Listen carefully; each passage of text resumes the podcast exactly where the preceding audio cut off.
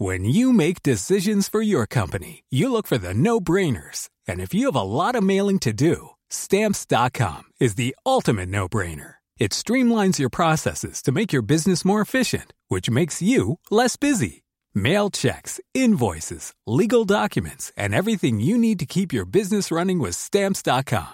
Seamlessly connect with every major marketplace and shopping cart. Schedule package pickups and see your cheapest and fastest shipping options from different carriers. With rates up to 89% off USPS and UPS rates. And with the Stamps.com mobile app, you can take care of mailing and shipping wherever you are. Make the same no-brainer decision as over 1 million other businesses with Stamps.com. Sign up with Code PROGRAM for a four-week trial, plus free postage and a free digital scale. No long-term commitments or contracts. That's Stamps.com. Code Program. Bonjour à tous et bienvenue dans un numéro euh, de notre émission de la revue Conflit, euh, dont euh, le dernier numéro est en kiosque, est consacré à la Syrie. Le prochain sera évidemment consacré à l'Ukraine, actualité oblige. Nous recevons, aujourd'hui nous avons le grand plaisir et l'honneur de recevoir Frédéric Ancel. merci à vous d'être parmi nous. Merci à vous.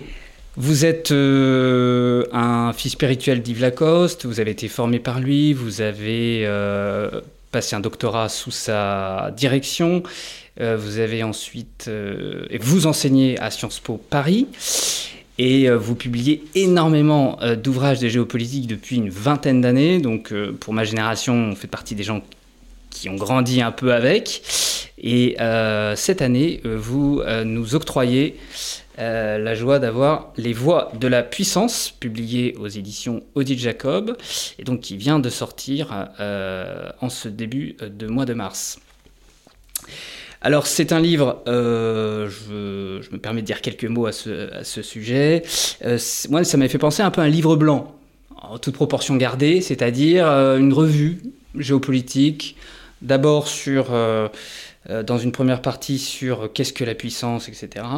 Et puis dans une deuxième partie, euh, vraiment un tableau pays par pays, euh, avec un peu de prospective sur, sur les années à venir. Mais évidemment, ma première question, elle est toute bête, c'est pourquoi avoir écrit ce livre, Les voix de la puissance? Parce que finalement, c'est assez générique. Euh, d'abord parce que j'en avais un peu assez de travailler surtout sur le Proche et le Moyen-Orient. Ma thèse de doctorat, effectivement passée sous l'égide du grand théoricien Yves Lacoste, portait sur Jérusalem. Alors après, comme on dit à l'université, j'ai monté en généralité, ou je suis monté en généralité, c'est-à-dire que j'ai travaillé sur l'ensemble du Proche et du Moyen-Orient. Euh, mon habilitation à diriger des recherches, que j'ai également euh, passé à l'Institut français de géopolitique de Paris 8, portait encore sur le Proche-Orient, et la plupart de, mes ouvrages et de mes articles, conférence euh, là-dessus. Et j'ai voulu travailler sur euh, du plus large en quelque sorte, hein, euh, en passant d'ailleurs par le monde arabe et le printemps arabe plus particulièrement, parce que la Société de géographie m'avait fait l'immense honneur de m'attribuer son grand prix pour le, en particulier, un bouquin paru naguère au PUF sur la géopolitique donc du printemps arabe. Et puis pour continuer de monter en généralité, les critères, les paramètres les, euh, le, cheminement précis, les illustrations de la puissance. Au fond, quand on fait de la géopolitique, et j'en fais maintenant depuis 27-28 ans, on parle systématiquement de puissance. Et je pense que c'est l'un des, l'un des thèmes ou l'un des termes pour le coup les plus galvaudés ou les plus mal utilisés. C'est comme celui d'alliance. Par ailleurs, quelque chose me gênait profondément ces dernières années, c'est son caractère performativement négatif. Bon, la puissance, notamment chez les Européens, alors jusqu'au mois de février 2020, euh, parce qu'on pourra peut-être revenir à la crise actuelle, mais peut-être que quelque chose est en train de changer, je, je ne sais pas. Mais c'était euh, lié euh, à l'idée de nation, elle-même euh, très liée au concept de frontières, tout cela étant extraordinairement négativé. Bon, et je voulais alors d'abord expliquer, analyser ce qu'était, ce à quoi correspondait très concrètement la puissance, à quoi elle pouvait servir. je voulais la sortir de sa gangue donc dévalorisante, et puis essayer encore une fois de travailler sur ceux qui la maniaient, ceux qui la possédaient, ceux qui en étaient dépourvus, quelles étaient les causes et les conséquences hein, de, la, de, la, de la montée en puissance.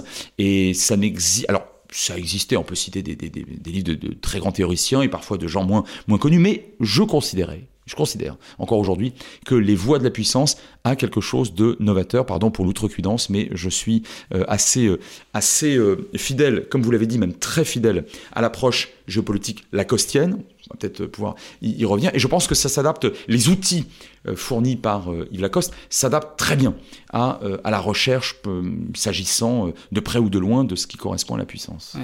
En fait, la géopolitique qu'on a redécouvert grâce à Yves Lacoste, effectivement, dans les années 70 en France, c'est la reprise quelque part de l'étude des relations internationales au sens euh, classique euh, du terme, celle que euh, décrivaient peut-être Sorel, Anoto, Delcassé et, et d'autres historiens avant eux, et basé en fait sur un système qui est celui du, traité de Westphalie de, 1648. on, est à peu près d'accord là-dessus. Alors sur le fait que l'État, depuis au moins ces traités, euh, qui me semblent tout à fait plus que jamais peut-être fondamentaux, je pense que vous serez d'accord avec moi là-dessus, le fait que l'État soit et demeure euh, l'acteur euh, structurel fondamental des relations internationales, oui, et ça je pense que, enfin je vais pas me faire son porte-parole, mais je pense qu'Yves Lacoste est d'accord avec ça. Mais si je peux me permettre, avoir étudié Lacoste, c'est avoir étudié aussi et surtout, alors, la, mise, en relief, alors au vrai sens du terme d'ailleurs, hein, euh, au sens fort du terme, la mise en relief des, de la paix, de la guerre, des activités humaines, bon,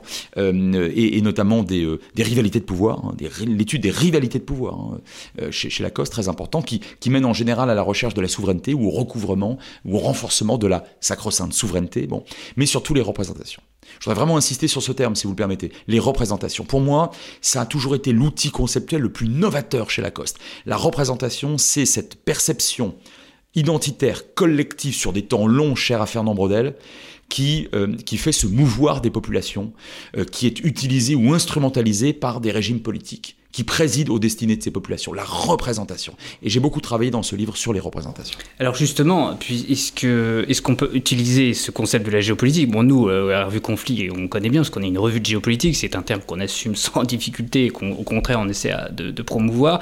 Qu'est-ce que la géopolitique peut nous euh, aider à comprendre dans le conflit actuellement entre euh, l'Ukraine et la Russie Alors très précisément, les représentations de Vladimir Poutine, autrement dit d'un nationaliste russe au fond relativement classique, bon, euh, elles sont tout à fait passionnantes. On ne l'a pas suffisamment lu et entendu. On pensait, et je prends ma part d'erreur, on pensait jusqu'à euh, ces dernières semaines que, conformément aux 22 dernières années de pouvoir qui étaient les siennes, pouvoir pas, pas toujours solitaire d'ailleurs, et pas toujours aussi autocratique aujourd'hui, eh bien Poutine, quelque part, avait, avait relégué l'idéologie ou ses représentations grands russes ou pan russe euh, derrière un véritable pragmatisme, une véritable prudence à la Clausewitz euh, qu'il lit dans le texte et dont il est un adepte, hein, il le reconnaît lui-même. Eh bien, je pense que euh, chez lui, peut-être chez son entourage, je ne sais pas, mais en tout cas chez lui c'est sûr, on a rebasculé vers l'idéologie. C'est-à-dire que ces représentations consistantes à faire de la Russie, du peuple russe hein, très particulièrement, notamment sur la base de sa langue, mais pas seulement, sur la base d'un victimisme très ancien, sur la base de l'orthodoxie, hein, comme, comme religion nationale, en quelque sorte, bon, etc., eh bien, prenait le dessus sur le pragmatisme et euh, l'avait poussé ces dernières semaines à aller plus loin que d'habitude et à aller croquer au fond ce qui correspond à l'un des, l'un des cœurs ou l'un des centres perdus de cette représentation grand russe ou pan russe. Et d'un mot, si vous me permettez, la géographie, je pense qu'il a assez largement méprisé parce que euh, l'Ukraine, enfin, sauf dans les Carpates, pour l'essentiel, l'Ukraine est, quand même très, très plat. Donc, de ce point de vue-là, ça joue moins que dans d'autres euh, conflits, comme par exemple la, Géorgie ou récemment le Karabakh. Euh, mais les rivalités de pouvoir, les rivalités de pouvoir. C'est-à-dire que Poutine tente de jouer dans son étranger proche, hein, et ça a été vrai donc dans le Caucase, et peut-être même d'ailleurs en Asie centrale avec le Kazakhstan récemment, il tente de jouer les rivalités de pouvoir locales à son profit, au profit du retour le plus possible, pas total, mais le plus possible, à un empire, alors euh, ici peut-être euh, tsariste, là peut-être soviétique. Oui, c'est justement, elle est là, peut-être sa représentation, c'est que c'est une représentation impériale, et d'ailleurs au début de votre livre, vous dites bien que tout empire périra, en reprenant la fameuse euh, formule qui avait été reprise aussi de, qui est de Durocell, mais qui avait aussi été reprise par Gérard Chalian, je m'en souviens très bien. Euh, d'ailleurs, c'est une formule que vous utilisez pour les États-Unis. Vous dites que euh, les États c'est au tout début, c'est dans les premières pages, je crois, l'introduction de votre livre. Vous dites ça, tout empire périra. Pourtant, les États-Unis, euh, peut-être comme la Chine d'ailleurs, sont des empires qui sont plutôt des empires commerciaux, sont plutôt des empires, pas des, empires de conquérants, contrairement à la Russie. Est-ce que c'est peut-être pas ça le secret de leur domination? Oula, alors le secret de la domination, d'abord le terme est très fort, de l'imperium, je préfère c'est un terme qui, pour moi est plus neutre. Enfin en tout cas le fait que ce soit les deux premières puissances mondiales, euh, je parle des États-Unis et de la Chine. Ça c'est juste, oui.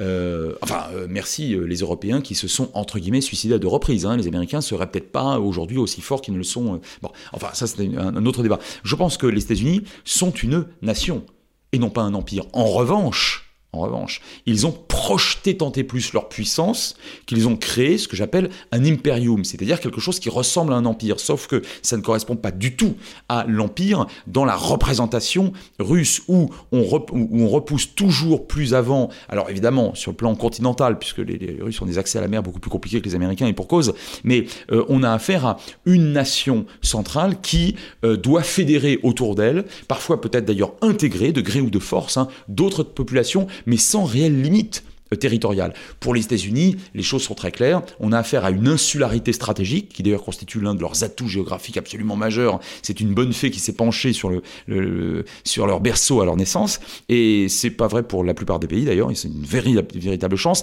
Donc les États-Unis ont projeté de euh, la force par-delà les mers, en s'inspirant d'ailleurs beaucoup, entre parenthèses, des Britanniques, mais aussi de Jomini, le, grand stratège euh, suisse. Euh, on, a deux formes différentes d'impérium. Ils ont quand même conquis l'ouest de l'Amérique en chassant des populations indiennes, ce qu'on oublie souvent quand on parle des, États-Unis. Donc ça. Non, non. Vous, alors vous, avez raison. Vous avez raison.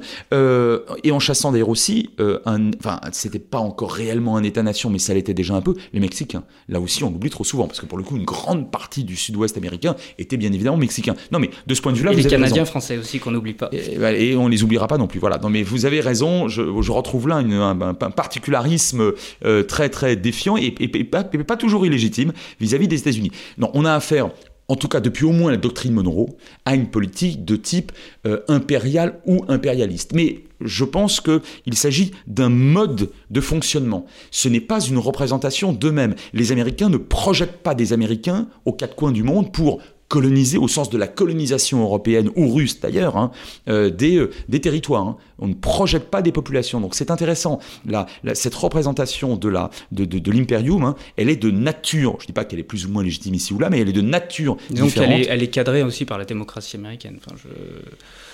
Alors, ah, alors c'est drôle, on va peut-être jouer à front, à, front inversé, parce, que, oui, parce, que, parce, que, des démocraties savent parfaitement être impérialistes, euh, colonisatrices, euh, et, et, savent faire très cruellement et très puissamment la guerre. Hein. Mais jusqu'à un certain point. C'est-à-dire que, on l'a vu en Afghanistan, c'est-à-dire qu'à un moment donné... Euh, ah, en fonction des coûts. Ah oui, mais alors ça, c'est autre chose. Oui, ah, ah, encore que. Écoutez, la, France, entre 14 et 18, reste une vraie démocratie et elle tolère des, des coûts qui aujourd'hui seraient intolérables pour n'importe quel État-nation, n'importe lequel. Bon, donc, euh, vous, avez raison, mais, ça, dépend, ça dépend des périodes. Euh, voyez, donc, euh, donc je pense que la, nature démocratique, institutionnelle de l'Empire n'est pas, pas mécaniquement liée au, au modus operandi de, de cet empire.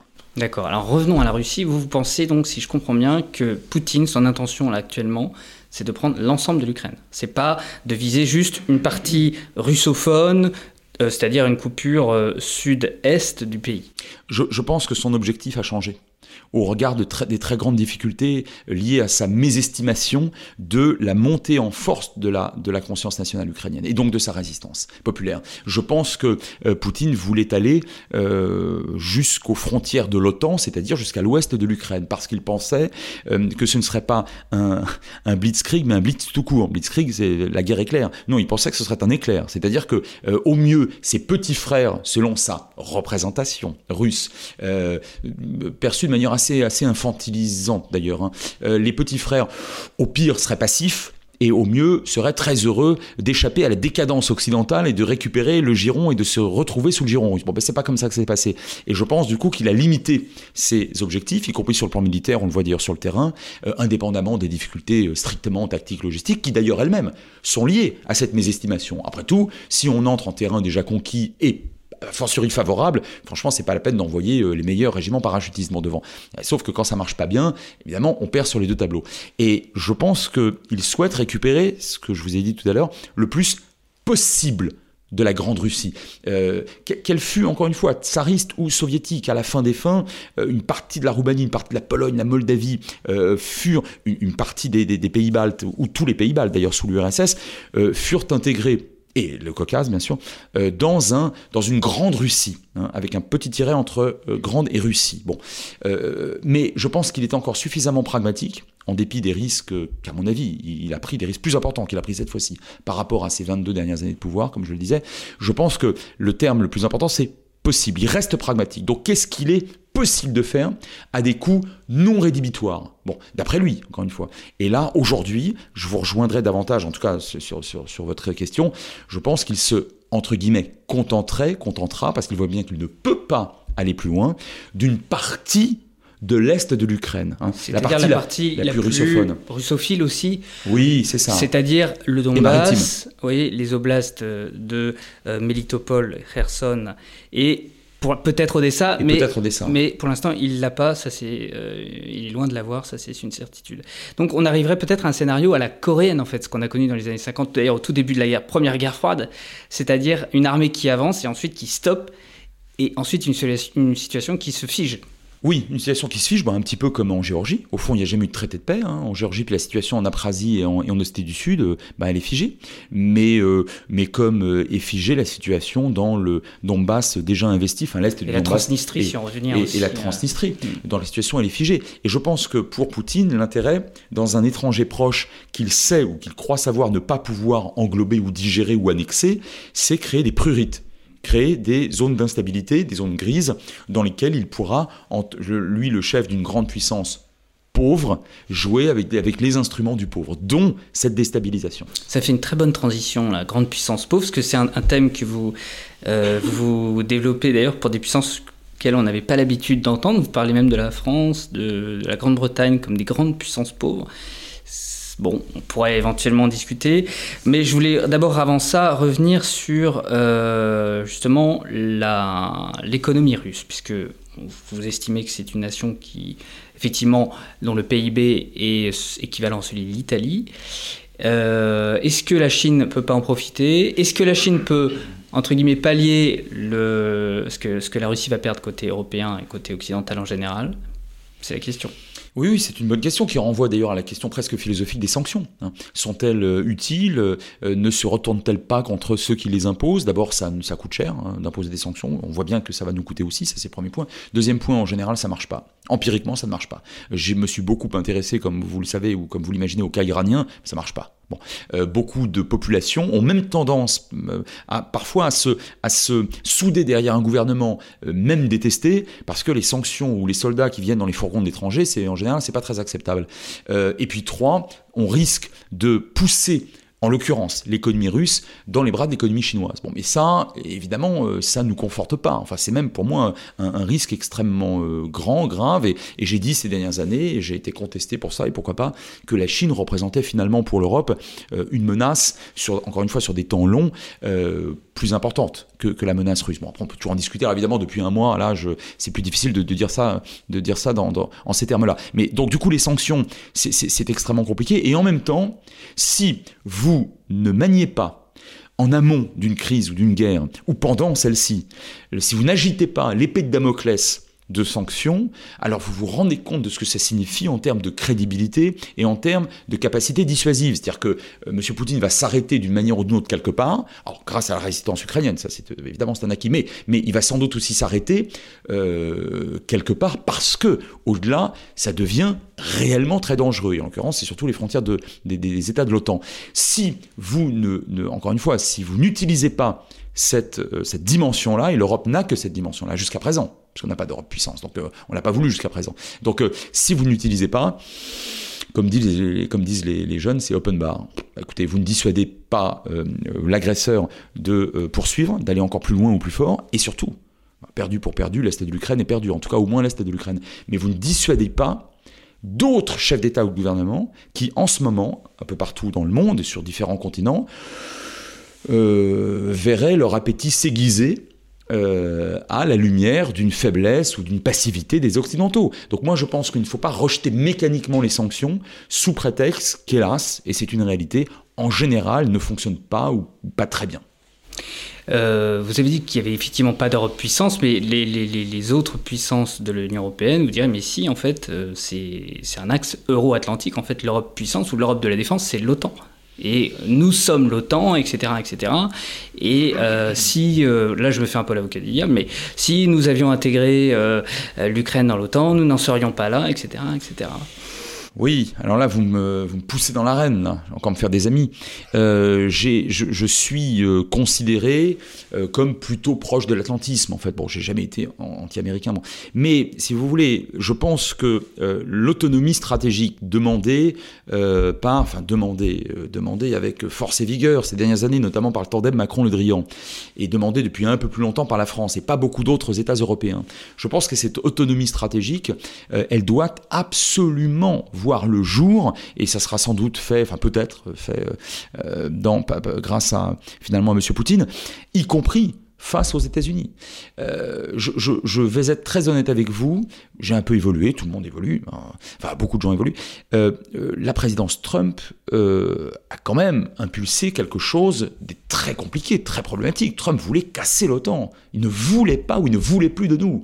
Et les Allemands, par exemple, étaient terrorisés à l'idée d'une réélection de Trump parce qu'il allait casser l'OTAN. Et donc, cette espèce de fiction selon laquelle, bah, au fond, les Américains euh, protègent l'intégralité ou la quasi-intégralité des Européens euh, de tout type de, menaces, et je dis bien que c'est aujourd'hui une, fiction, euh, c'est, c'était leur axiome diplomatique et stratégique fondamental aux Allemands, mais, mais aussi aux Benelux, et je vous parle même pas des Polonais et des Baltes. Bon, quant aux Tchèques, ils ont la mémoire longue, c'est dommage, mais ils se souviennent de 38 Munich. Bon, donc évidemment, ils ne jurent que par les Américains et non pas par les Français et les Britanniques. Si vous ajoutez à ça une représentation très différente en Europe entre ceux, il n'y en a que deux, les Britanniques et nous, qui se, qui, donc, qui se pensent encore, qui se représentent encore comme puissance globale et qui en assurent encore pour l'essentiel les budgets et la projection de puissance d'une part, et les autres États dont l'Allemagne, qui ne se représentent pas comme des, Europes, comme des puissances globales, vous aviez là une impossibilité d'établir une autonomie stratégique européenne. Aujourd'hui, c'est peut-être grâce à Poutine, entre guillemets, plus facile. Hein. Donc je, vous, je résume ma, pensée. Je pense qu'il ne faut pas casser l'OTAN. Je pense que, d'abord, c'est pas possible. Je pense qu'il ne faut pas la casser. Aucun pays européen ne le souhaitera. Euh, d'autres États sont en train de rejoindre l'OTAN. On parle évidemment de la Suède, de la Finlande, mais je pense qu'il y en aura d'autres. Très bien, pourquoi pas. Mais aujourd'hui, ça nous protège et ça protège les, frontières de l'Europe orientale d'un Poutine qui, peut-être, on le saura jamais, peut-être, serait allé plus loin que, que, Kiev. Euh, mais je pense que nos intérêts, les intérêts européens et français en particulier, ne sont pas mécaniquement liés à ceux des États-Unis. Alors, euh, je vous donne l'impression de découvrir quelque chose, parce que vous, vous en êtes tout à fait euh, conscient, convaincu, et c'est votre, votre truc. Hum, j'ai un peu évolué là-dessus. Je pense aujourd'hui qu'il faut réellement aller fortement et rapidement vers l'Europe puissance. Bon, on en reparlera, on en reparlera peut-être dans 20 ans. Je ne dis pas que ça va se faire. Je dis qu'il faut le faire. Vous aurez peut-être évolué euh, de ce point de vue-là aussi.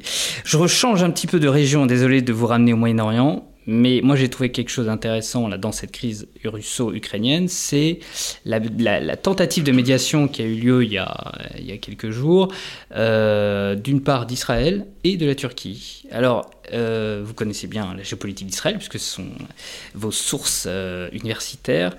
Est-ce que c'était lié, à votre avis, au dossier iranien, qui était en parallèle en négociation, ou c'était vraiment quelque chose qui concernait le conflit? Est-ce que ça avait une chance d'aboutir? Est-ce que ça peut encore aboutir? Pourquoi Israël finalement euh, est bien placé pour, euh, pour, euh, pour se placer là? Est-ce que c'est un peu inédit aussi d'avoir une diplomatie israélienne qui arrive à s'introduire comme ça dans une crise aussi majeure? Alors dans votre très bonne question, vous évacuez rapidement la Turquie, donc je vais le faire, euh, non, je vais le faire de même. Après, ah d'accord, parce que non, parce que je pense qu'il n'y a pas grand-chose à dire sur euh, Monsieur Erdogan qui a échoué absolument partout. Hein. Donc euh, aujourd'hui, il a essayé de jouer sur tous les tableaux, il a échoué partout, et aujourd'hui tout penaud, il essaye de revenir dans les bonnes grâces des, Européens et des Occidentaux. Et je pense que ça va être extrêmement, extrêmement compliqué. Et par ailleurs, là aussi, bah, tenez, je le dis d'une phrase, le terme d'alliance entre Ankara et Moscou est ridicule. Ça fait des années que je dis qu'il n'y a pas d'alliance entre la Turquie et la Russie. Simplement, il y a eu une conjonction d'intérêts. En fait, surtout un intérêt particulier, c'est celui, pardon, hein, je le dis d'emmerder les Américains et les, et les Occidentaux. Ça a été fait dans une certaine mesure en Syrie. Pour le reste, il n'y a pas un soldat turc dans le Caucase et au Karabakh, comme vous l'avez bien vu depuis un an et demi. Euh, euh, et, dans les autres régions, ils ne s'entendent absolument pas. Je pense que la diplomatie turque là-dessus, c'est, du, c'est, foutraque. En revanche, pour ce qui concerne Israël, moi je ne crois pas qu'il y ait eu médiation. Je crois que l'acceptation par Vladimir Poutine, principal protagoniste, c'est moins qu'on puisse dire, de la crise ukrainienne, et la demande de médiation de la part de M. Euh, Zelensky euh, signifie deux choses. La première, c'est la montée en puissance diplomatique phénoménale d'Israël euh, que je crois pouvoir décrypter depuis de très très longues années. Pour plein de raisons, sur le plan technologique, énergétique maintenant avec le gaz naturel. Bon, il y, a plein de raisons qui font qu'aujourd'hui euh, Israël euh, accroît considérablement sa puissance. D'ailleurs, l'illustration au Proche-Orient et au Moyen-Orient de ça, ce sont évidemment les accords d'Abraham. Bon, on pourrait y revenir. C'est l'illustration de quelque chose, d'un pays qui est tout petit, 9 millions d'habitants, qui est la 18e ou 19e économie mondiale, c'est bien, mais c'est pas le top 5-6, et qui n'est même pas dans la région. Et pourtant, on demande à son Premier ministre de venir faire une médiation. Moi, je crois surtout que ça relève d'un deuxième point qui est un véritable fantasme partagé par beaucoup d'Est européens, de Russes aussi, euh, et, d'ailleurs euh, un fantasme partagé par beaucoup de, euh, dans beaucoup d'autres, à la tête de beaucoup d'autres États. C'est celui consistant à croire que via ou par le truchement de bonnes relations avec Israël, on va pouvoir toucher les Juifs américains qui eux-mêmes, pense-t-on, disposent d'une telle puissance politique qu'ils vont pouvoir exercer des pressions sur tel ou tel président ou tel ou tel groupe de sénateurs. Pourquoi je vous parle de mot très fort. Enfin, c'est une je, pense que c'est une exagération, mais cette exagération est telle que j'emploie le mot très fort de fantasme. Je ne vous dis pas que la communauté juive américaine n'a pas de pouvoir politique, sauf que, un, elle est extrêmement divisée, deux, euh, elle est dans le, enfin, dans, le, dans le spectre politique américain essentiellement démocrate, trois, elle déteste la droite nationaliste israélienne, 4. Elle n'aime pas les religieux et en particulier les orthodoxes qui, ces 12, 13, 14 dernières années, ont été systématiquement au pouvoir en Israël, derrière les premiers ministres respectifs euh, des gouvernements israéliens successifs. Bon, écoutez, euh, non, moi je pense que, et surtout sur cette crise-là, euh, où manifestement Poutine n'arrivera pas à se mettre les opinions publiques occidentales, quelles qu'elles soient, avec lui, il y avait la volonté quand même d'essayer. Après tout, pourquoi pas? Et ça ne coûtait rien, grande puissance pauvre, ça coûte rien de recevoir Monsieur Bennett, et si je peux me permettre, hein, de le recevoir à 1m50, 2 mètres. C'est extrêmement proche. Ah bah écoutez, le Covid israélien serait-il beaucoup moins menaçant que le Covid français, allemand ou même russe Oui, c'est parce qu'ils ont un très bon vaccin. Ou M. Bennett est vacciné sept fois peut-être. Non, mais vous voyez, euh, Poutine euh, euh, entretient l'art scénographique au dernier degré. Bon, ça veut dire quelque chose. Il a voulu dire quelque chose. Quant à M. Zelensky, je finis sur cette idée, mais très importante. Mais vous voyez, je vous réponds en creux. Je ne pense pas que les Israéliens soient en quoi que ce soit réellement médiateurs. Mais par effet de miroir, ce qui est intéressant, c'est ce que dit cette volonté ou cette acceptation des deux protagonistes à accueillir, hein, de, fait d'accueillir Bennett. Honnête, courtier honnête en français, pas forcément médiateur, c'est-à-dire que c'est pas c'est pas les accords d'Oslo euh, à, Camp David, c'est juste accueillir deux parties qui ont du mal à se parler et, les, laisser euh, traiter en fait. Alors, alors oui, mais si je peux me permettre, j'insiste, c'est surtout là les acteurs, c'est Monsieur Poutine et Monsieur Zelensky qui pensent qu'en recevant euh, un coup de fil ou en recevant physiquement Monsieur Bennett, ils vont pouvoir toucher un collectif qui se trouve à plusieurs milliers de kilomètres et qui aurait peut-être les moyens de euh, d'impulser telle ou telle politique. Juste un mot, M. Zelensky s'est adressé euh, à la plupart des parlements euh, des différentes démocraties dans le monde aujourd'hui, y compris donc à la Knesset il y a quelques jours, et là il s'est planté. C'est-à-dire que, alors soit il a tenté de modifier quelque chose qui existe en Israël, c'est-à-dire un tropisme plutôt pro-russe, alors notamment parce qu'il y a un million et demi de russophones en Israël qui proviennent donc de l'ex-URSS, mais parmi eux, même ceux qui proviennent d'Ukraine et de Kiev en particulier, en réalité sont pro-russes et étaient déjà russophones et non pas ukrainophones. C'est intéressant, euh, d'une part. Alors c'était peut-être pour ça, pour changer cet euh, ordre des choses, ou alors c'était par naïveté parce que comparer M. Poutine à la Shoah, voilà, c'est là l'erreur. Euh, bah, en Israël ça passe pas, ça passe pas, il y a juste titre. Donc je, je pense que, vous voyez, ça, ça, ça traduit encore une fois en creux euh, une montée en puissance d'Israël sans que ça ne coûte quoi que ce soit à M. Bennett d'y aller, d'apparaître mm, dans cette cour de récréation, en principe réservée à des très grandes puissances, bon, euh, mais surtout ça dit quelque chose de M. Zelensky et de M. Poutine. Et, sur le, vous pensez pas que le dossier iranien était, puisqu'il y a la négociation donc, du, retour dans le JCPOA des États-Unis, euh, vous pensez, les, les, Russes profitant de leur conflit avec les États-Unis pour dire pour bloquer finalement ce, cette ce retour, cette relance en tout cas de cet accord avec l'Iran, ça inquiétait évidemment Israël. Donc, oui. Bah, on, est sur quelque chose de collatéral. Alors c'est pas un dégât, mais euh, ça pourrait l'être, mais c'est très collatéral. Euh, Monsieur Bennett ne n'ira pas trop loin dans les critiques et en tout cas il n'opérera pas, il n'imposera pas de sanctions à la Russie Monsieur Poutine parce que il y a un, gentleman agreement en quelque sorte, hein, comme on dit en vieux François médiéval, euh, entre la Russie de Poutine et Israël de Netanyahou, puis Bennett aujourd'hui, consistant à pour les Russes à laisser les Israéliens empêchés par la force militaire les Iraniens de s'approcher de leurs frontières, notamment au sud de la Syrie, moyennant quoi les Israéliens, eux, ont laissé les Russes et les Iraniens agir en Syrie euh, contre les opposants de M. Assad. Ça, c'est très compliqué, si vous voulez, de, le remettre en cause parce que c'est plutôt positif pour Israël d'un point de vue strictement géopolitique. Donc M. Zelensky n'a pas grand-chose à gagner euh, en, Israël. Maintenant, sur l'Iran, moi je crois que euh, l'accord de Vienne de 2015 était plutôt un bon accord. Il a été d'ailleurs respecté de ce que je peux en savoir euh, de 2015-2018 par toutes les parties, y compris par euh, la République islamique d'Iran, qui est un, régime tout à fait détestable, mais qui sur le plan de la défense et des affaires étrangères est un régime relativement prudent et pragmatique, contrairement à ce qu'on pourrait croire, y compris vis-à-vis d'Israël. Parenthèse fermée. Et euh, le coup de force de M. Trump ayant consisté à à casser, enfin le, à tenter de casser cet accord en partant avec fracas et en empêchant les autres de rester dans cet accord, on va y revenir. M. Biden, lui, veut revenir à cet accord nucléaire sur l'Iran. Et donc, si vous voulez, ce qui, ce qui, est, ce qui est, amusant, c'est que Poutine aujourd'hui bloque quelque chose que souhaitent les Américains, mais qu'en fait souhaitent aussi les Chinois et que souhaite tout le monde. Même la Russie d'ailleurs. Mais, mais, mais, mais, bien sûr, mais même la Russie, puisque personne ne veut remettre en cause le fameux traité de non-prolifération de 68, qui quand même assure euh, l'architecture de la paix nucléaire mondiale.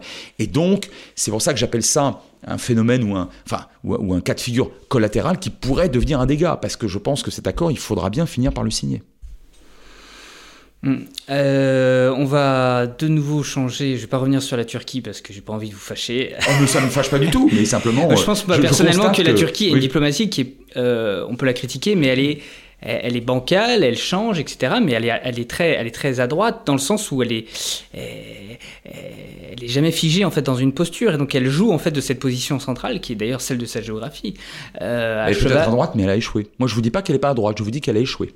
Elle a échoué dans le Caucase parce qu'il n'y a pas un seul soldat turc au Karabakh, contrairement à ce que M. Erdogan avait souhaité il y a un an et demi, le, après la guerre entre l'Arménie et l'Azerbaïdjan. Oui, ils agissent avec leurs camarades azéris, donc euh, de toute façon, c'est même tout bénef. Là, je veux dire, ils ont. Euh, ils n'ont même pas besoin de mettre des soldats. je ne sais pas s'ils en ont mis ou pas, ou s'ils sont revenus. Je ne suis pas dans le secret des dieux, mais euh, j'ai l'impression quand même que l'Azerbaïdjan est bien, bien. mais, mais, mais, en tant qu'acteur, mais pas en tant qu'arbitre. Hmm. Les Turcs, en fait, voulaient jouer l'arbitre et acteur. C'est ça, vous voyez que. alors que c'est les Russes, finalement, qui ont bien pris la place, enfin, qui ont conservé la place, j'allais dire. Totalement. Même qui... Totalement. Mais, et, au nord de la Syrie aussi, les Turcs ont réussi, il y a quelques années, à croquer une petite bande de terre dans, dans, le Rojava. Ils vont sans doute mais c'est garder, d'ailleurs. Oui, ils vont, peut-être la garder. Enfin, c'est picrocolin. Et pourquoi ils sont arrêtés là? Parce que les Russes les ont euh, très, très fermement. Euh, les, ont, euh, oui, les, les, ont arrêtés très fermement. Mais on pourrait aussi évoquer cette fameuse prospection, cette campagne de prospection gazière en Méditerranée orientale dans les eaux territoriales grec, dont vous vous souvenez peut-être que M. Macron y a mis fin en, dépêcheur, en dépêchant pardon, un, bâtiment de surface euh, dans, euh, sur zone et 18 chasseurs bombardiers euh, auprès de nos amis et de nos alliés grecs. Bon, bah, les bateaux de M. Erdogan, ils sont rentrés au port. Hein. Et, ça, ça a été vrai aussi dans le divorce raté avec Israël, ça a été vrai face aux États-Unis, puisque M. Biden, il y a un an, presque jour pour jour, pour la première fois, a reconnu le génocide arménien. Ça a été un coup diplomatique terrible pour, pour Erdogan. Donc voilà, je, ne dis pas qu'elle n'a pas tenté d'être à droite, cette diplomatie, je vous dis que au jour d'aujourd'hui, elle a totalement échoué. D'accord. Euh, c'est sûr que Erdogan d'ailleurs fait un peu penser à Poutine. C'est des gens qui sont, qui sont arrivés au pouvoir à peu près au même moment et qui dirigent leur pays d'une façon assez comparable finalement. Avec une euh, véritable dérive aussi. Peut-être aussi avec une dérive dans les années à venir assez dangereuse pour leur pays. Absolument. Et pardon, juste d'un mot, on a affaire à deux des trois puissances les plus révisionnistes à mon avis. J'en parle dans le bouquin. La Russie, pas révisionniste au sens du négationnisme, bien sûr, révisionniste au sens de la révision de, voilà, des, des, des, traités. Euh, la Russie, donc bien sûr, on en a parlé, bien, la Turquie et la Chine, avec les traités inégaux. Et la Chine. Néo-impérial, hein, on peut dire révisionniste, mais on peut dire aussi néo-impérial. Impérial, utilisant ou instrumentalisant Hein, cette, euh, ce sentiment, alors légitime ou pas, un sentiment, est-ce qu'il est illégitime? C'est un sentiment, euh, une représentation populaire d'avoir été spolié dans les décennies ou les siècles précédents, notamment par les Occidentaux. Alors je reviens à votre livre, euh, puisqu'il faut quand même qu'on avance.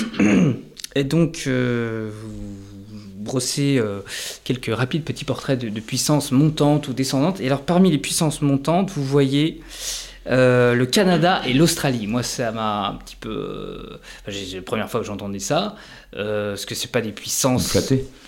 Euh, c'est vraiment des satellites des États-Unis pour le coup.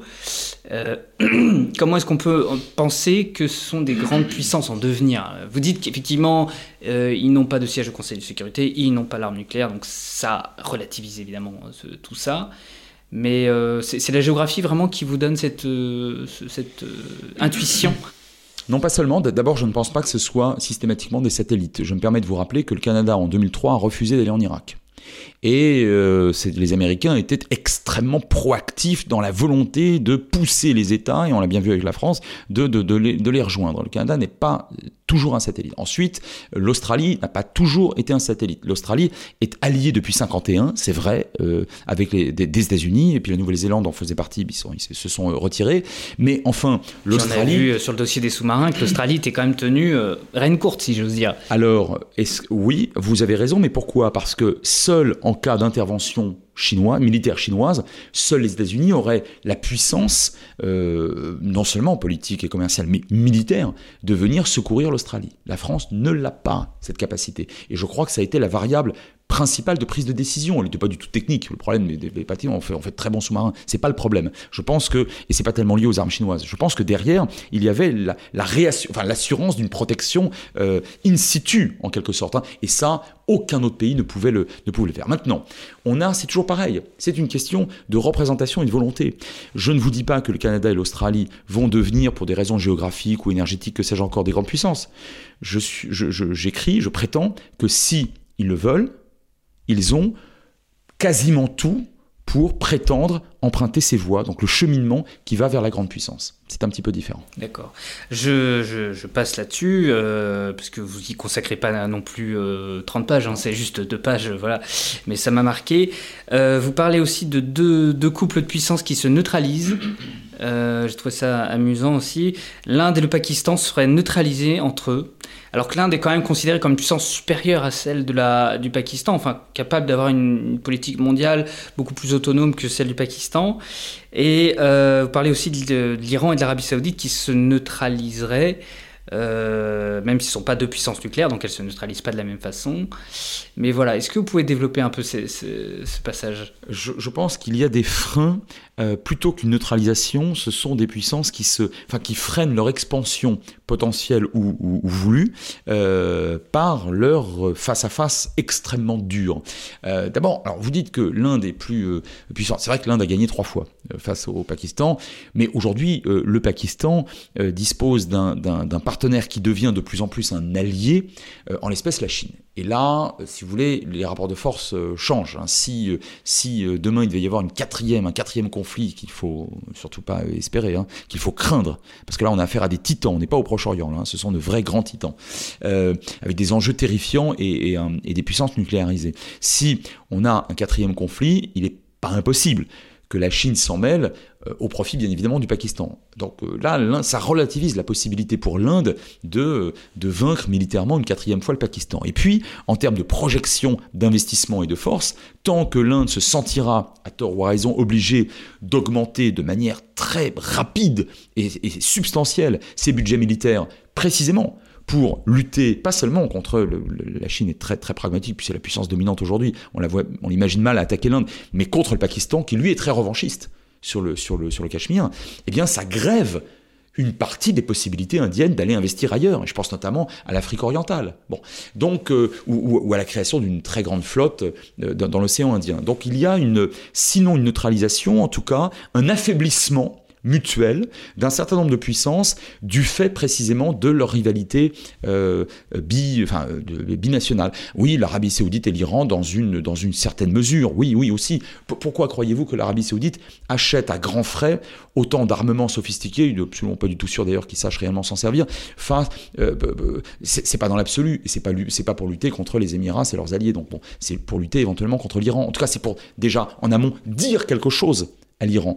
Euh, vous voyez, donc euh, oui, on a affaire comme ça à plusieurs cas de figure, et comme on n'en parle pratiquement jamais, ben moi je voulais quand même euh, indiquer que la puissance pouvait être grévée ou freinée par une, une, rivalité euh, euh, à la frontière, une, rivalité bilatérale. Alors on va reprendre un peu de, hauteur et on va revenir sur la géopolitique globale, mondiale, autour de la question de l'isolement de la Russie, qui est un peu le thème dont on entend beaucoup parler, qu'on pourrait isoler la Russie, un pays qui fait 11 fuseaux horaires, qui a une frontière avec la Chine de plusieurs milliers de kilomètres, et dont on a vu le ministre Sergei Lavrov se réunir tout récemment avec les ministres des Affaires étrangères des BRICS, donc l'Inde, la Chine, et donc des grandes puissances euh, en termes démographiques et géographiques. Donc, est-ce que c'est un sens de dire euh, on va isoler la Russie?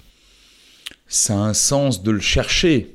Euh, après tout, si la Chine commence à perdre patience, ce qui se fera à mon avis à court terme pour des raisons à la fois politiques, puisque l'Ukraine est un État euh, souverain, et que la Chine défend la sacro-sainte euh, souveraineté des États. Bon, et économiquement, parce qu'avec un baril à 50, 60, 70 dollars, euh, la Chine s'en sort à peu près en termes de croissance, d'ailleurs plus ou moins molle d'ailleurs, en tout cas au regard des objectifs de Xi Jinping. Enfin bon, mais avec un baril à 150 dollars, c'est pas possible. Bon. Et ça, c'est dû directement à l'aventurisme de M. Poutine aujourd'hui. Bon, donc je pense que la Chine aura peu de patience. Mais enfin, c'est pas idiot d'imaginer isoler non seulement diplomatiquement, mais effectivement, oui, financièrement, euh, la Russie.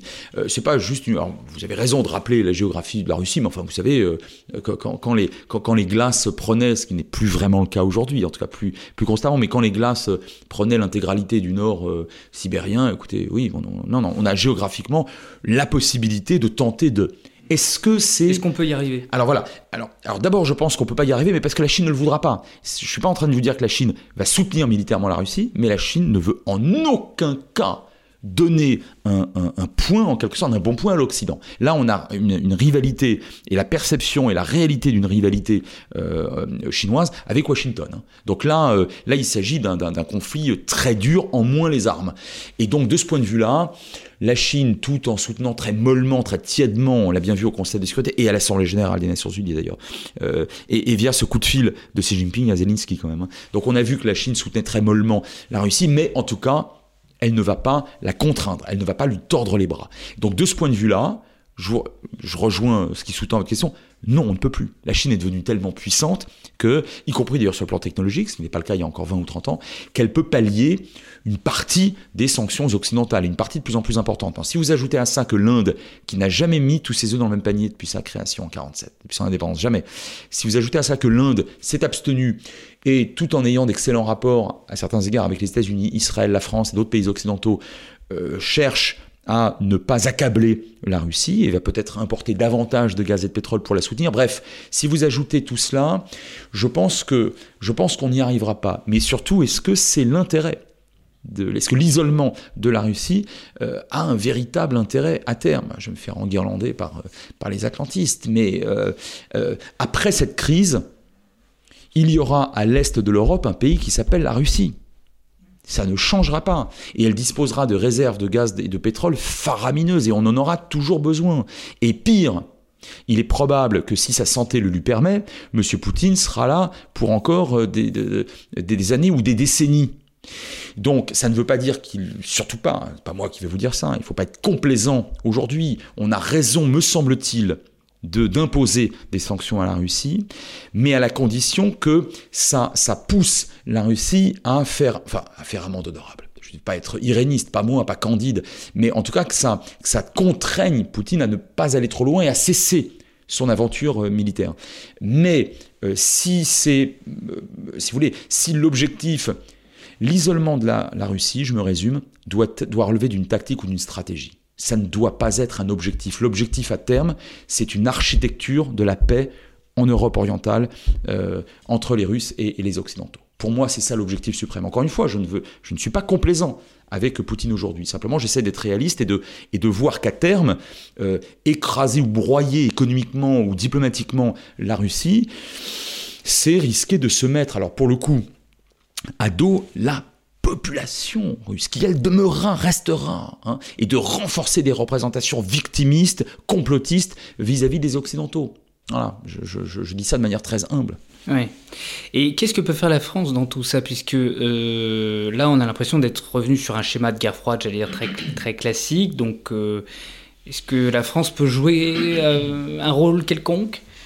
Elle le peut, mais cher monsieur, elle le fait. Moi, je pense qu'elle le fait. Alors après, euh, est-ce que c'est euh, totalement révolutionnaire? Est-ce qu'on est en train de réinventer la géopolitique ou la, ou la, ou la, ou la puissance qui était celle de Louis XIII Peut-être pas. Ou du général de Gaulle. Oui, du général de Gaulle, oui. Enfin, attention, le général de Gaulle avait la volonté de. Euh, après, la montée en force, oui, bien sûr. Enfin, dès que vous avez des missiles qui s'approchent de Cuba, on, revient dans le giron américain bien tranquillement. Mais on, mais on développe sa propre bombe pour justement pouvoir s'en passer si besoin était. Certes, certes. Et aujourd'hui, si vous avez raison. Et aujourd'hui, si euh, euh, le seul canal diplomatique accepté par euh, M. Poutine, c'est M. Macron, c'est pas un hasard. M. Macron ne dirige pas la principale puissance économique de, de, l'Europe, de l'Union européenne, mais dirige la principale puissance militaire de l'Union européenne, c'est intéressant, et diplomatique de l'Union européenne, c'est intéressant. C'est intéressant aussi de constater que euh, ces cinq dernières années au moins, en tout cas... C'est aussi la présidence française de l'Union européenne, ça tombe assez bien, on va dire. Vous avez raison, vous avez raison, mais accorder quand même au président de la République et à son ministre des Affaires de l'Europe et des Affaires étrangères qu'ils ont essayé pendant cinq ans de, euh, j'allais dire, de, secouer le cocotier et de, de, de convaincre les partenaires européens qu'il fallait commencer à créer à minima une autonomie stratégique qu'on évoquait tout à l'heure, notamment face aux États-Unis. Notamment face aux États-Unis. Je ne suis pas en train de vous dire que ça a marché, ni même que ça marchera, mais, mais on a là, enfin, pardon, c'est une diplomatie de force, une diplomatie de puissance. Et par ailleurs, la France continue à jouer sa partition, parfois sans d'ailleurs forcément trop demander l'avis aux Européens, euh, en Afrique subsaharienne, au Moyen-Orient et jusqu'en Océanie. Moi, je pense qu'avec les moyens dont nous disposons, qui sont vraiment les, moyens d'une puissance de plus en plus pauvre, notamment les moyens euh, navals et maritimes, hein. euh, alors que l'avenir c'est vraiment dans les mers, et notamment pour un pays comme la France, deuxième domaine maritime du monde. Donc je pense que la France joue, tout à l'heure je prenais le, je filais la métaphore pardon, du gamin dans la cour de récréation, mais la France joue aujourd'hui, euh, de manière très proactive me semble-t-il, tout ce qu'elle peut jouer. Je ne vous dis pas que c'est génial ni que c'est révolutionnaire. Je pense que c'est plus sérieux d'abord que ce que font d'autres chancelleries, y compris euh, parmi euh, nos voisins, hein, euh, au hasard les Britanniques. Bon, on est sur une géopolitique plus sérieuse, mieux pensée, plus globale aussi, et qui ne se passe pas de, du sort de l'Europe. Et accorder aussi à Emmanuel Macron, je ne suis pas encarté, je ne suis pas un proche, et je vous dis ça de manière très objective, d'avoir tenté à deux reprises dans les fastes de Versailles et à Brégançon de, de, de créer une dynamique avec M. Poutine. Ça a échoué. Mais qui a réussi? Ah mais ça a échoué parce que M. Poutine est dans une, dans une véritable dérive, je ne vais pas revenir sur ce que je vous disais tout à l'heure, une dérive, mais s'inscrivant toujours dans une représentation euh, révisionniste, revanchiste, de plus en plus victimiste, euh, euh, anti, enfin, anti-européenne, en tout cas défiante vis-à-vis -vis de ce qu'il perçoit comme étant une décadence profonde euh, de, de, de, l'Europe. Bon, là, il nous a mésestimés quand même hein, sur ce coup-là, là, quand même. Et, et, encore une fois, sur la base d'un virilisme qui, euh, qui est à certains, à certains, égards tout à fait grotesque. Mais euh, les voies de la puissance, là, pour le coup, on pourrait vous dire, bah, Poutine, il exerce sa puissance, quelque part. Ah, mais je précise bien, cher monsieur, mais vous êtes un lecteur assidu de ce bien modeste ouvrage, que pour moi, la voie principale de la puissance reste et restera, et restera perpétuellement le hard power. Je pense que le soft power, au sens général du terme, hein, toute la palette des possibilités du soft power, y compris l'économie et la finance, euh, accompagne accompagne la force euh, ou la capacité dissuasive euh, des, blindés et des chasseurs bombardiers, hein, pour, faire extrêmement court. Hein.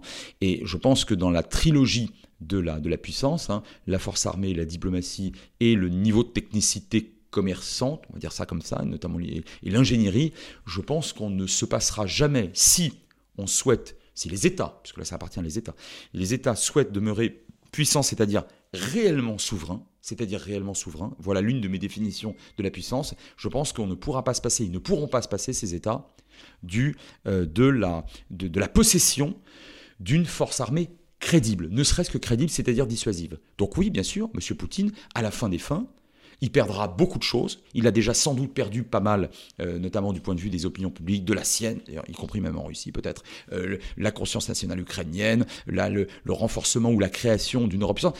Mais il aura gagné sur le terrain. L'inverse n'est malheureusement pas envisageable. Il aura gagné en Ukraine des, euh, des, portions de territoire. Ça peut nous paraître ringard, euh, euh, old-fashioned, comme disent avec, un accent français certains de mes étudiants, mais, mais enfin, c'est une réalité et c'est sur cette base-là mieux ou pire. C'est sur cette base-là que, comme depuis la haute antiquité, on finira par négocier avec lui. C'est sur cette base-là. Et d'ailleurs, regardez, M. Zelensky, il a déjà commencé puisqu'il accepte de renoncer à une adhésion euh, à, l'OTAN. Pourquoi, croyez-vous? Parce que l'armée russe, elle progresse quand même, même si c'est difficile. Hein. Donc là, là-dessus, je n'ai jamais été iréniste ou candide. La force armée, hein, la, capacité de projeter la puissance, y compris malheureusement la puissance létale, mortelle, demeure à mon sens l'outil suprême de la puissance. Et puisqu'on parle aussi de souveraineté, euh, et notamment on parle aussi de la souveraineté de l'Europe, si on parle d'Europe puissance, il faut qu'il y ait une souveraineté européenne. Comment est-ce qu'on peut avoir une souveraineté européenne si on n'a pas de peuple européen? euh, vous me poussez dans la contradiction la plus problématique. Je n'ai, pas de bonne réponse. C'est-à-dire que, au fond, ce que vous venez de me donner et le, constitue, me semble-t-il, le meilleur argument euh, le, meilleur argument, y compris pour les mélomanes que, vous êtes manifestement, euh, euh, alors non pas forcément contre l'Union européenne, contre leur puissance, mais en tout cas, euh, c'est l'argument de la difficulté du frein. Et je reviens à ce que je vous disais, mais là, effectivement, ça joue contre l'Europe pour l'instant en tout cas. Il n'y a pas aujourd'hui de représentation européenne de nature nationale. Est-ce que ça interviendra un jour? Bien malin qui peut le dire. Si la réponse est oui, ce sera dans longtemps. Je pense qu'on ne sera pas là pour le voir. Euh, mais si euh, on pense à, si on rejette cette perspective d'ores et déjà, et si on tente de faire autre chose, alors je ne vois que deux alternatives. Soit se jeter plus encore dans les bras des Américains, soit euh, se replier chacun sur ces frontières européennes, alors peut-être avec des alliances bilatérales, je veux dire, quelque chose au hasard, la Belgique avec le Grand-Duché de Luxembourg, c'est très bien, on va aller très loin là. Parce que la, la France est une grande puissance pauvre qui s'appauvrit de plus en plus. Et euh, le frein à cet appauvrissement, c'est quand même l'Union européenne. Donc si vous voulez, moi je vous renvoie à une autre, à une autre contradiction. Moi je veux bien faire autre chose. J'ai toujours été à la fois citoyen et en même temps patriote, bien qu'étant pro-européen. Et je suis bien sûr pour le maintien de la souveraineté le plus possible pour la France. Mais je suis aussi pour que la France demeure une véritable puissance. En fait, vous voulez faire une Europe française. Et, ça, je sais que ça marche pas. Et, je, sais que ça ne marche pas. C'est tout le problème. Et je sais que ça ne marche pas et les autres ne, l'accepteront pas. Et voilà. Donc c'est une impasse selon moi. Et je me permets peut-être de conclure là-dessus, à moins que vous ayez encore un mot à dire, mais on arrive au terme de cette émission. Allez-y. Un tout dernier, merci beaucoup. Là, nous venons de parler euh, de d'institutions, d'États. Les États sont des institutions. Euh, nous parlons avant tout d'humains. J'ai toujours considéré que la géopolitique ne devait pas procéder de la pensée magique, évidemment, de l'irénisme, de la candeur, je les ai critiqués à plusieurs reprises lors de notre entretien, et en même temps, je pense que la géopolitique ne doit jamais se draper des atours du cynisme.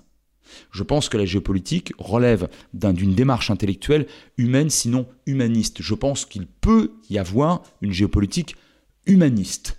Il y a euh, longtemps de cela, en 1936, et je me tairai, c'est promis, le précurseur de la géopolitique française, aujourd'hui malheureusement trop oublié, bravo, le géographe Jacques Ancel, grand géographe. Qui n'a rien à voir avec vous Non, je, je, ne suis pas affilié à lui.